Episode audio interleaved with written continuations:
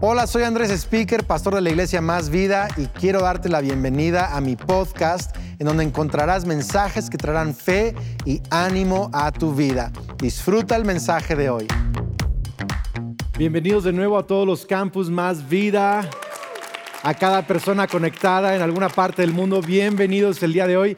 Antes de comenzar mi mensaje, la segunda parte de la serie Babilonia, que por cierto hoy Estoy muy emocionado de predicar este mensaje, pero antes de eso, solo quiero agradecer y animar a todos los que están considerando dar primicias este año. La primera fecha es el 5 de diciembre y luego la segunda fecha a finales de enero y estamos orando para que Dios nos hable a cada quien cómo es que Él quiere que nosotros participemos y que Él ponga una cantidad en nuestros corazones y veamos primicias milagrosas para ver toda la visión de Dios para el próximo año cumplirse, amén. Así que estamos pendientes de eso.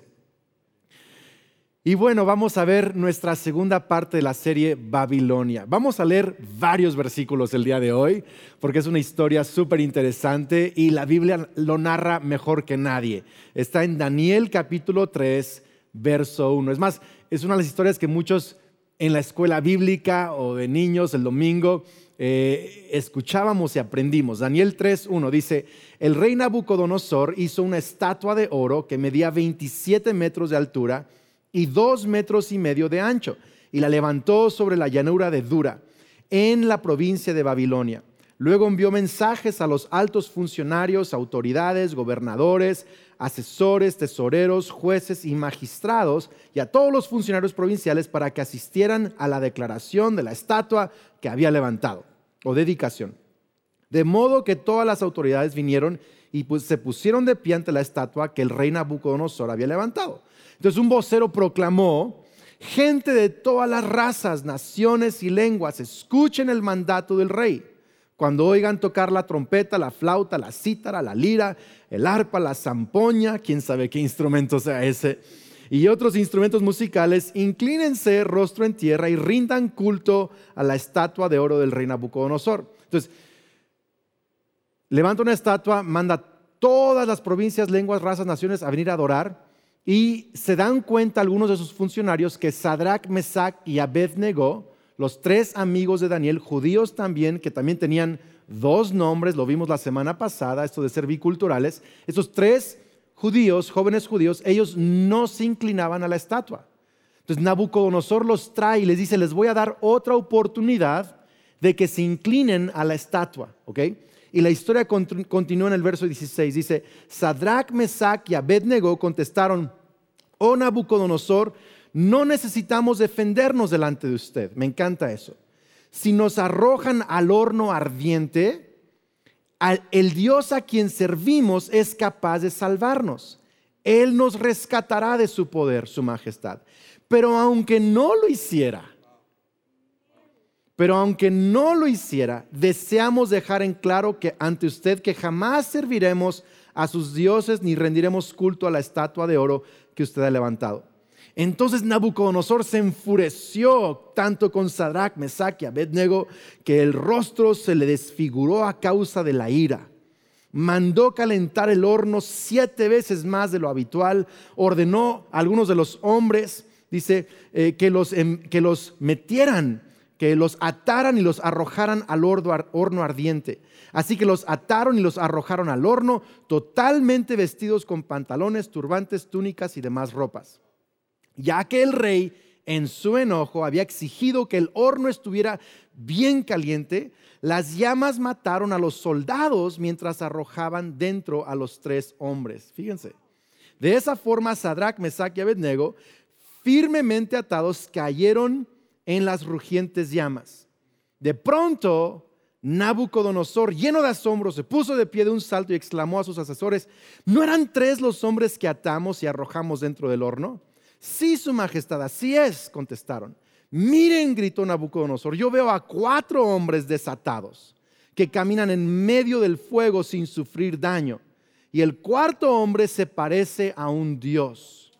Entonces Nabucodonosor se acercó tanto como pudo a la puerta del horno en llamas y gritó, Sadrach, Mesach, Abednego, siervos del Dios Altísimo, salgan y vengan aquí. Entonces salieron del fuego y los altos funcionarios gobernadores, asesores, vieron que no les había quemado el fuego. No se les había chamuscado ni un cabello, ni se les había estropeado la ropa, ni siquiera olían a humo. Me encanta eso, ni siquiera olían a humo. Entonces Nabucodonosor dijo, alabado sea el Dios de Sadrach, Mesach y Abednego, envió su ángel para rescatar a sus siervos que confiaron en él. Desafiaron el mandato del rey, estuvieron dispuestos a morir en lugar de servir o rendir culto a cualquier otro Dios que no fuera su propio Dios. Por lo tanto, yo decreto, si alguien, cualquiera que sea su raza, nación o lengua, habla en contra del Dios de Sadrach, Mesach y Abednego, será despedazado y su casa será reducida a un montón de escombros.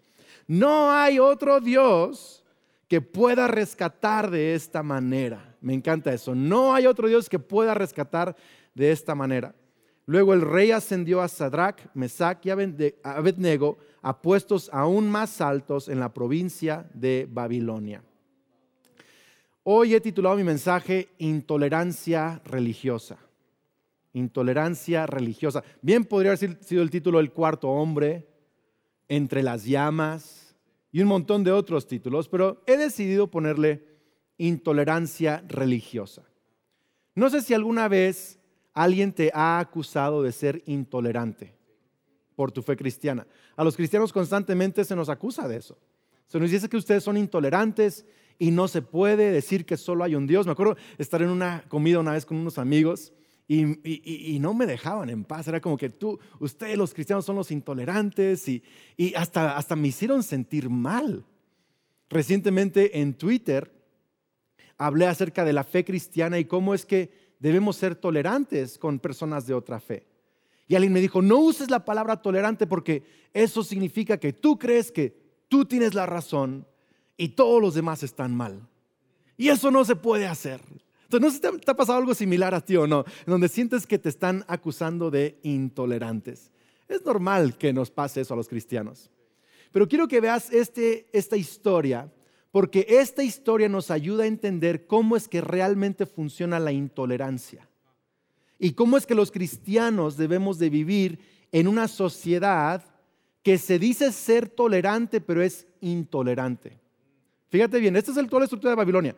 El rey Nabucodonosor eleva una estatua de oro. No sabemos de qué es la estatua. Algunos piensan que es de Nabucodonosor mismo, pero no dice eso. Eso fue uno de los sueños que se le interpretaron. Pero esta estatua no dice de quién es la estatua.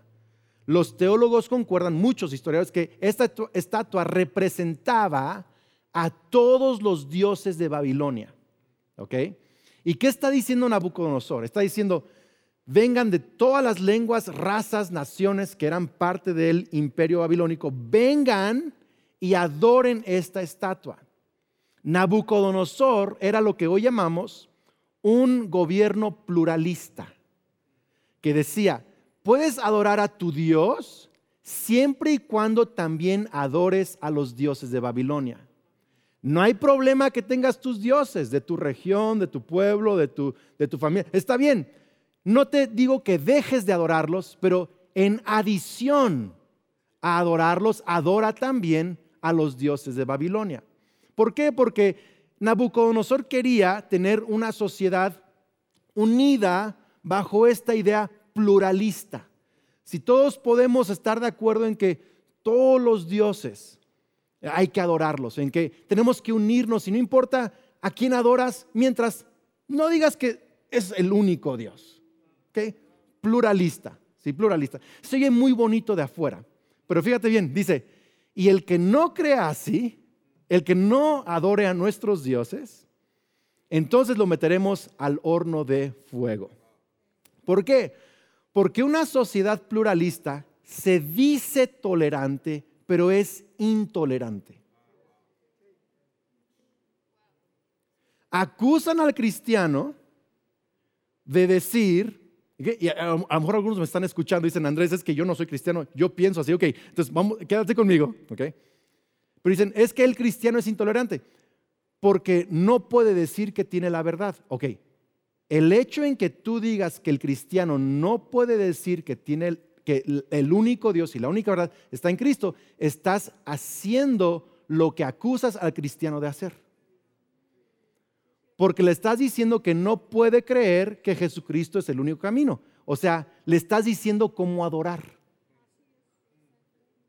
¿Me explico? Porque la tolerancia o intolerancia no se trata de qué tú crees o no crees, se trata de lo que quieres obligar al otro a creer. Entonces, Nabucodonosor decía, pueden creer lo que ustedes quieran, mientras también añadan a su adoración los dioses de Babilonia. No digan que su Dios es el único Dios. Y a esto nos enfrentamos el día de hoy como cristianos. Estamos en una sociedad pluralista, ¿ok? Babilonia es un sistema pluralista, totalitario, intolerante. ¿Qué significa eso? Pluralista, todos los dioses se valen, todas las veces eh, totalitario es, pero tienes que decir que todos se valen. Intolerante, si no dices que todos se valen, va a ser cancelado el horno de fuego. Ante eso estamos viviendo hoy en el 2021. Entonces, ¿cómo respondemos a este sistema pluralista, totalitario, intolerante? ¿Qué es Babilonia? ¿Ok? ¿Cómo respondemos? Ok, Sadrach, Mesach y Abednego. Fíjate en lo que dijeron. No nos es necesario defendernos delante de usted. ¿Cómo, cómo responden los, los cristianos ante un sistema pluralista, totalitario, intolerante? No tenemos que deshonrar a las personas para ser leales a Dios. En otras palabras, ¿cómo respondemos? La fe cristiana es leal a Dios y al mismo tiempo ama a las personas. Es leal a Dios sin dejar de amar a las personas. Así respondemos. Respondemos con lealtad a Dios y al mismo tiempo amamos a las personas. Sabes que eh, mi pastor, el hermano Pablo Johansson, algo que me empezó a incomodar hace años que empecé a ser discipulado más de cerca por él, me empezó a incomodar que él trataba con tanto amor a gente que yo sabía pensaba bien diferente a él. O sea, no solo estoy hablando de desconocidos en la calle, de ser buena sino de gente que piensa muy diferente a él cristiano o no cristiano. Y o sea, ¿cómo es posible que les puedes sonreír, abrazarlos, platicar como grandes amigos? ¿Quién no, no sabe cómo piensa? ¿Quién no sabe qué está diciendo? ¿Quién no sabe cómo y cómo lo trata tan bien? Y creo que eso es lo que Sadrach, Mesach y Abednego hicieron. Porque no le dijeron, no le dijeron, oh Nabucodonosor, eh, eh, satánico, eh, rechazado por Dios. O sea, no, no, le dijeron nada de eso. Pagano, mundano. Le dijeron, oh Nabucodonosor, con respeto. Es más, una traducción dice, oh rey Nabucodonosor.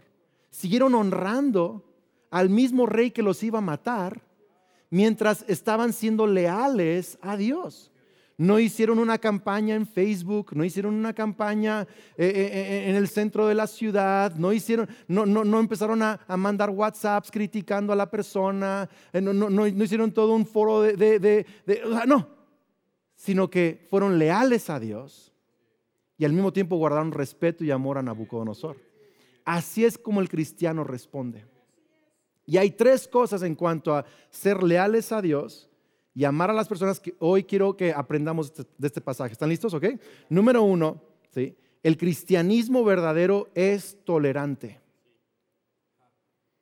El cristianismo verdadero es tolerante.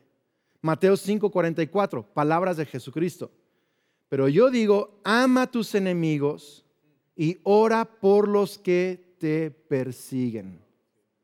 Yo creo esto, creo que la fe cristiana es al mismo tiempo la fe más tolerante con personas de otra fe y la más firme al mismo tiempo en sus propias convicciones. Te pongo un ejemplo.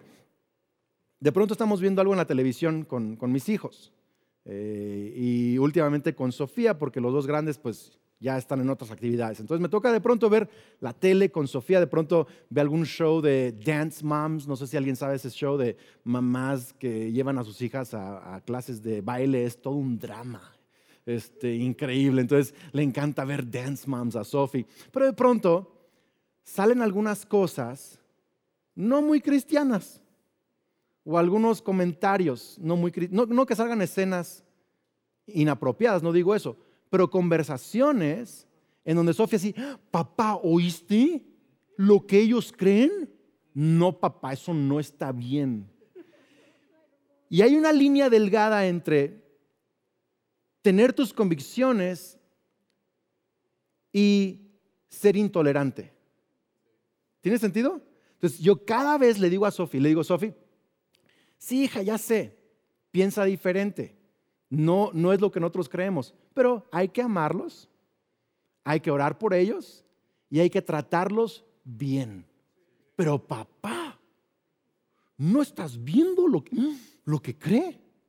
Le digo, sí, pero precisamente nosotros tenemos que amarlos, incluso si es posible, tener amigos así, orar por ellos, porque no podemos ser intolerantes.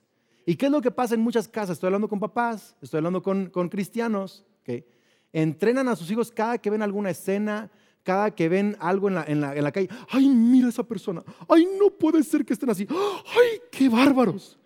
¿Y qué están creando? Una actitud de intolerancia, en donde nuestros hijos y nuestras familias viven en esta burbuja en donde solo sabemos tener convicciones, pero no sabemos amar a la gente. Y yo veo aquí a Sadrach y o sea, yo veo a Sadrach, Mesach y Abednego no están pidiéndole a nadie, a, los demás que no se arrodillen, no están haciendo una campaña, no, no, no ellos están, están siendo tolerantes. Me está viendo medio raro. La fe cristiana es tolerante. Es más, para mí es la fe que más respeta la libertad de creencia de otras personas. Y debemos de seguir respetando eso. Es más, déjenme decirle esto, el cristiano verdadero también es tolerante con otros cristianos. Ahora, si a ti te cuesta ser tolerante con no cristianos y cristianos, creo que conoces acerca de la fe cristiana, no estoy seguro que seas un discípulo de Cristo. Sí. Porque Jesús eh, ama a todos y murió por sus opositores. ¿Ok? Entonces, y el cristiano es tolerante con otros cristianos. ¿Por qué? Porque hay doctrinas secundarias. Doctrinas secundarias como, oye, ¿se vale poner el árbol de Navidad o no? No hay un versículo bíblico de eso. Muchos como yo pensamos que sí, otros piensan que no. Está bien. Está bien, no hay ningún problema que pensemos diferente. ¿Por qué no podemos ser tolerantes con una doctrina secundaria que nada tiene que ver con nuestra salvación?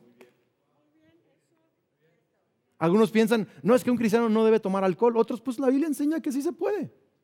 Es una doctrina secundaria. Nada tiene que ver con tu salvación. ¿Por qué ser intolerante con alguien que piensa diferente a ti, que es otro cristiano? Yo creo que en más vida debemos de ser personas que tenemos muy claro las doctrinas principales, básicas, pero somos muy tolerantes con las doctrinas secundarias que nada tienen que ver con nuestra salvación. Entonces, el, verdadero cristiano es tolerante con personas de otra fe, es tolerante con otros cristianos y al mismo tiempo tiene sus convicciones bien firmes, bien firmes. La segunda cosa que yo veo en este, en este pasaje es que el cristianismo verdadero se demuestra. Se demuestra. Mateo 5:16 dice así, de la misma manera Jesucristo dice, dejen que sus buenas acciones brillen a la vista de todos para que todos alaben a su Padre Celestial. Entonces, Sadrach, Mesach y Abednego no hicieron una campaña de debate nacional. ¿Podían? Sí. ¿Hay momento para argumentar? Sí. El apóstol Pablo se sentaba en la escuela de Tirano, en Éfeso, y debatía con epicúreos y con filósofos. Hay momentos para eso. Hay gente que Dios le ha dado esa gracia. Hay entre el pueblo cristiano políticos y filósofos y gente que eh, son apologetas. Su trabajo es precisamente dar lenguaje quizá están en la legislatura de, un país y su trabajo es precisamente interpretar la palabra y dar argumentos políticos, filosóficos para traer valores cristianos a nuestro... Me parece excelente. Pero fíjate bien, tú y yo somos el 95% de los cristianos, no tenemos ese llamado.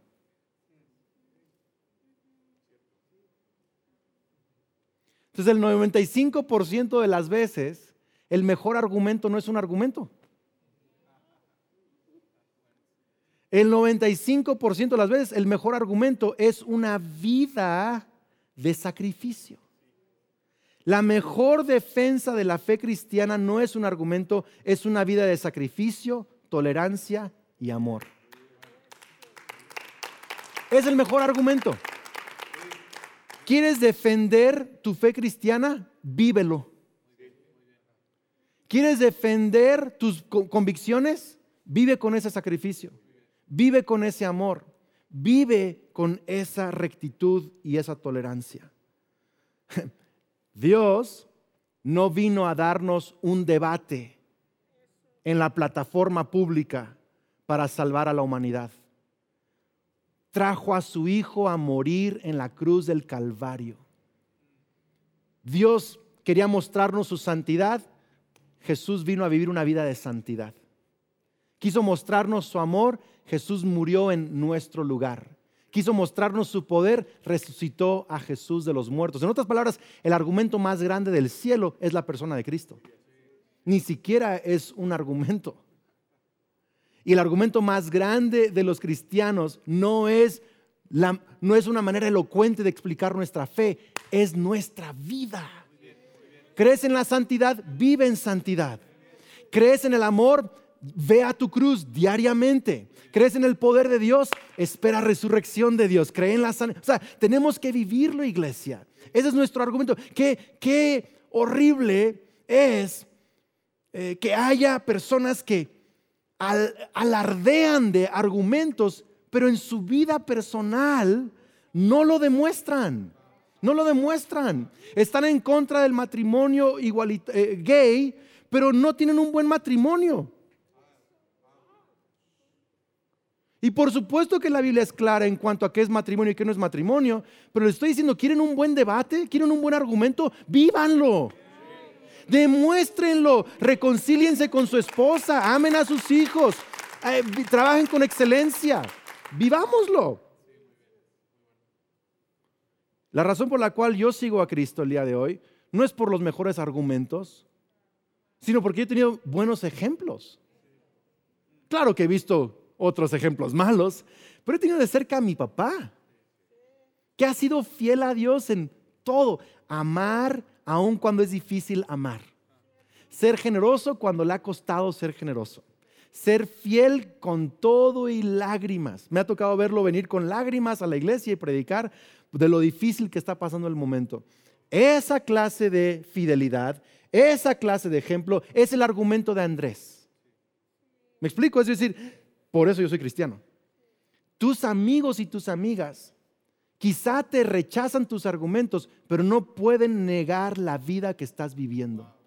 Tarde o temprano la vida que estás viviendo va a tener que impactar e influenciar tus amigos. Vive con sacrificio, vive con tolerancia.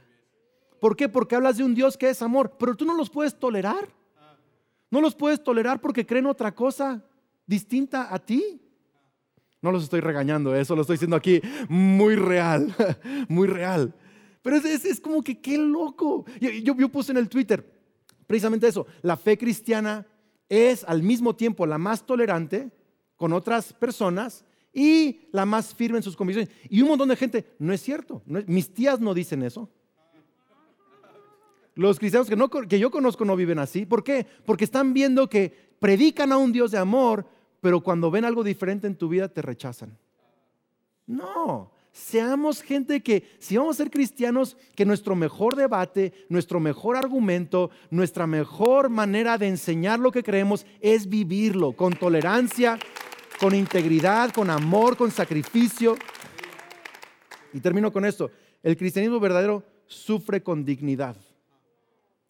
Fíjate bien, primero estos tres jóvenes judíos, lo primero que hicieron fue, fueron tolerantes. Respetaron, amaron a Nabucodonosor, aunque estaba en su contra. Segundo, estos tres jóvenes judíos demostraron su fe. Y tercero, sufrieron con dignidad. No nos es necesario defendernos. Y los metieron atados. Así como Jesús fue como oveja al matadero con dignidad. ¿Qué te dice Filipenses 1:28? No se dejen intimidar por sus enemigos de ninguna manera. Eso les será por señal a ellos de que serán destruidos o que no están en lo correcto. Mientras que ustedes serán salvos aún por Dios mismo. Pues a ustedes, verso 29, se les dio no solo el privilegio de confiar en Cristo, sino también el privilegio de sufrir por Él. Entonces, no se intimiden de sus enemigos. No se intimiden de Nabucodonosor. No se intimiden de la sociedad eh, de Babilonia en la que ellos. No se intimiden. No, no, no. ¿Por qué? Porque Dios nos dio el privilegio en esta era, no solo de confiar en Él, sino de sufrir también por Él. Pero ¿cómo? Con dignidad. ¿Cómo es que estos tres jóvenes podían entrar a un horno de fuego sin proferir maldiciones de regreso? Sin quejarse, sin enojarse. ¿Cómo pudieron sufrir con esa dignidad? ¿Sabes por qué? Porque ellos amaban a Dios más que sus vidas. Amaban a Dios más que su comodidad. Pero más que eso, vemos en la historia que cuando los echan al fuego, Nabucodonosor ve que hay un cuarto hombre caminando con ellos.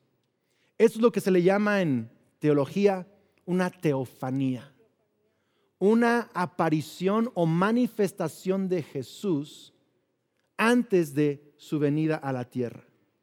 En algunas veces se dice el ángel del Señor. Y la manera en que notamos la diferencia es eh, en cómo se refiere al ángel del Señor. Porque un ángel es un mensajero. Y a veces el ángel del Señor, si es solo un ángel, a veces es Jesucristo mismo. Los teólogos concuerdan que esto es Jesús mismo caminando entre Sadrach, Mesach y Abednego con ellos en este horno de fuego. ¿Por qué podían estos tres jóvenes sufrir con dignidad? Porque había uno más con ellos en el sufrimiento. Fíjate cómo, lo dice este Nabucodonosor.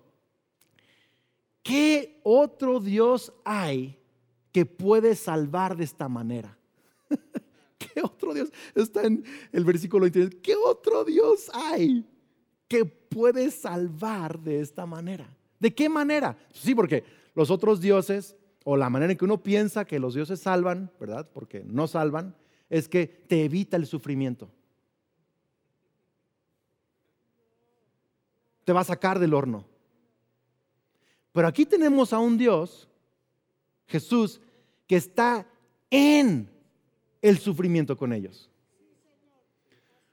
Cuando tú eres alguien que mantiene sus convicciones y al mismo tiempo amas a la gente, eres tolerante, vives, tienes que saber que vas a sufrir por eso. Van a venir hornos a tu vida, ¿ok?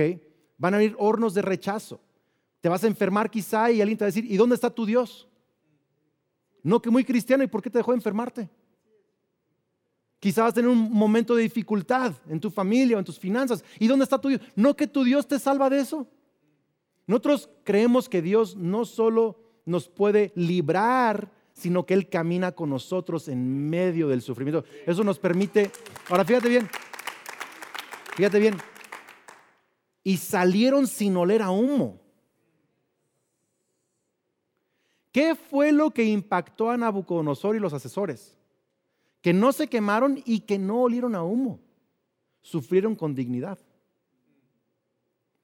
Qué increíble es que cuando atravieses un sufrimiento de enfermedad, de rechazo, de dificultad, salgas de ese horno sin oler a amargado.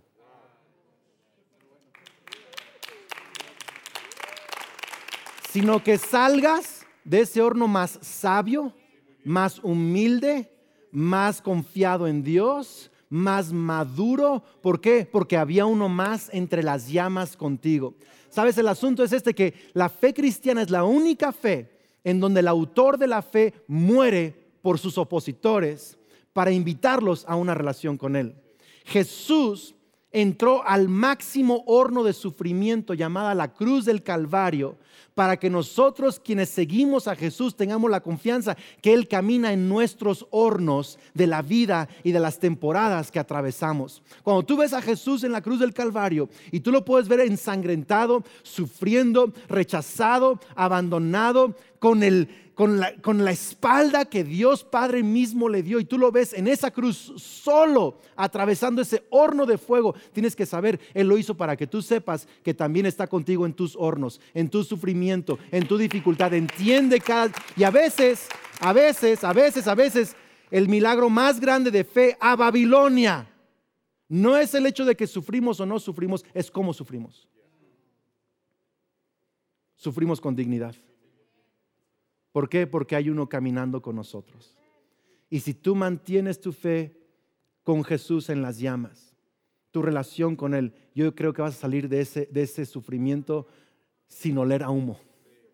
Vas a salir más sabio en el nombre de Cristo Jesús. Amén. Qué increíble. Termino con este ejemplo. Hace unos días eh, a Lucas y a mí nos asaltaron en carretera. Y era ya algo de, no era tan noche, pero era noche, y pusieron los ladrones una gran roca en, la, calle, en la autopista, fue autopista, y se averiaron las dos llantas de un lado, nos tuvimos que orillar porque no podíamos ya avanzar, eh, eh, se rompió la suspensión de, la parte enfrente, y mientras estábamos esperando ayuda y llamando, salieron personas de los arbustos a asaltarnos, eh, con pistola y toda la onda. Eh, Dios les infundió miedo porque fue tan rápido que solo alcanzaron a quitarnos los teléfonos y algunas cosas más. No, no, nos hicieron daño, no nos golpearon. Eh, pudo haber sido mucho, mucho, mucho peor. Dios nos guardó. Luego hablando con Lucas, me decía, papá, pero yo estaba como orando antes que salieran los ladrones y yo estaba como confiando en Dios y aún así salieron los ladrones. ¿Dónde estaba Dios? Le dije, hijo, es que a veces Dios nos evita o nos libra de, a veces está con nosotros en medio de. Y yo creo que Dios, Dios estuvo con nosotros en medio de eso, limitó. ¿Por qué? Porque Él sabe. Él sabe por qué. Esto nos va a ayudar de alguna manera. Va a ayudar a esa gente de alguna manera. No, no sé, pero esto, pero hay que sufrir con dignidad. Hay que creer que Él estaba con nosotros. Me acuerdo que lo primero que hice ya que estábamos en el carro de nuevo, eh, nos estaban llevando a la casa, hicimos una oración. Dijimos, Señor, bendecimos a nuestros asaltantes, los perdonamos, ten misericordia de ellos Bendícelos a ellos y a sus familias en el nombre de Cristo Jesús. Gracias por guardarnos. ¿Por qué? Porque yo quiero que Lucas aprenda algo. Vas a atravesar aflicciones en la vida, pero no tienes por qué dejar que las aflicciones te destruyan. Puedes bendecir a los que te han lastimado, puedes amar a los que te han oprimido, puedes perdonar a los que te han herido. Eso es sufrir con dignidad. Y eso es el testimonio de Cristo entre nosotros. Y es lo que Babilonia necesita. A cristianos tolerantes, a cristianos que demuestran su fe y a cristianos que saben sufrir con dignidad. Ante una sociedad pluralista, totalitaria, intolerante, un cristiano así es lo que necesita esta sociedad. Amén. Señor, te damos gracias por tu palabra. Gracias por ayudarnos a, a entender que aunque vivimos en este mundo que está dominado bajo este sistema babilónico de ideas opuestas a ti, totalitario, intolerante, aunque se presenta como tolerante. Señor, ayúdanos a entender que la respuesta es ser como Jesús. Es ser amigo de pecadores, pero no pecar. Es eh, demostrar con nuestro amor. Ayúdanos, Señora, a ser gente que demuestra nuestra fe. Y Padre, también ayúdanos a sufrir con dignidad. Si alguien está atravesando un momento difícil, que sepa que tú estás caminando con Él, porque eso no solo va a traerle bendición a Él, a ella, sino va a ser testimonio para esos Nabucodonosor, que están viéndole en ese horno. En el nombre de Cristo Jesús. Amén. Increíble. Denle un fuerte aplauso a Dios, iglesia. Si estás escuchándome el día de hoy por primera vez o quizá has escuchado de Dios antes, pero hoy te das cuenta, yo necesito reconciliarme con Dios. Quiero hacer esta oración contigo, esta oración de fe, de perdón de pecados, en donde sea que estés en tu casa, viéndome en tele o escuchándome en radio, en un podcast, puedes poner tu mano sobre tu corazón y orar esto conmigo. Señor Jesús, creo y confieso que eres el Hijo de Dios, el Salvador del mundo. Te pido que seas mi Salvador y el líder de mi vida. Creo que moriste en la cruz y resucitaste para perdonar mis pecados y salvarme. Hoy recibo tu perdón lléname con tu Espíritu Santo y a partir de hoy creo que soy un hijo de Dios, una hija de Dios. Soy amado, soy bendecido, soy perdonado y tengo vida eterna. Amén. Muchas felicidades. No te desconectes, queremos darte tu próximo paso. ¿Qué es lo que sigue para ti? Si hoy hiciste esa oración conmigo. Y también todos los demás, quédense conectados, un par de información importante. Y nos vemos próximo fin de semana con el final de la serie Babilonia. Dios les bendiga. Gracias por ser parte de este podcast. Si este mensaje te gustó, lo puedes compartir con amigos, suscribirte al podcast y también quiero agradecer que consideres apoyar este podcast yendo a másvida.org y donando en línea para que sigamos compartiendo mensajes de fe. Dios te bendiga.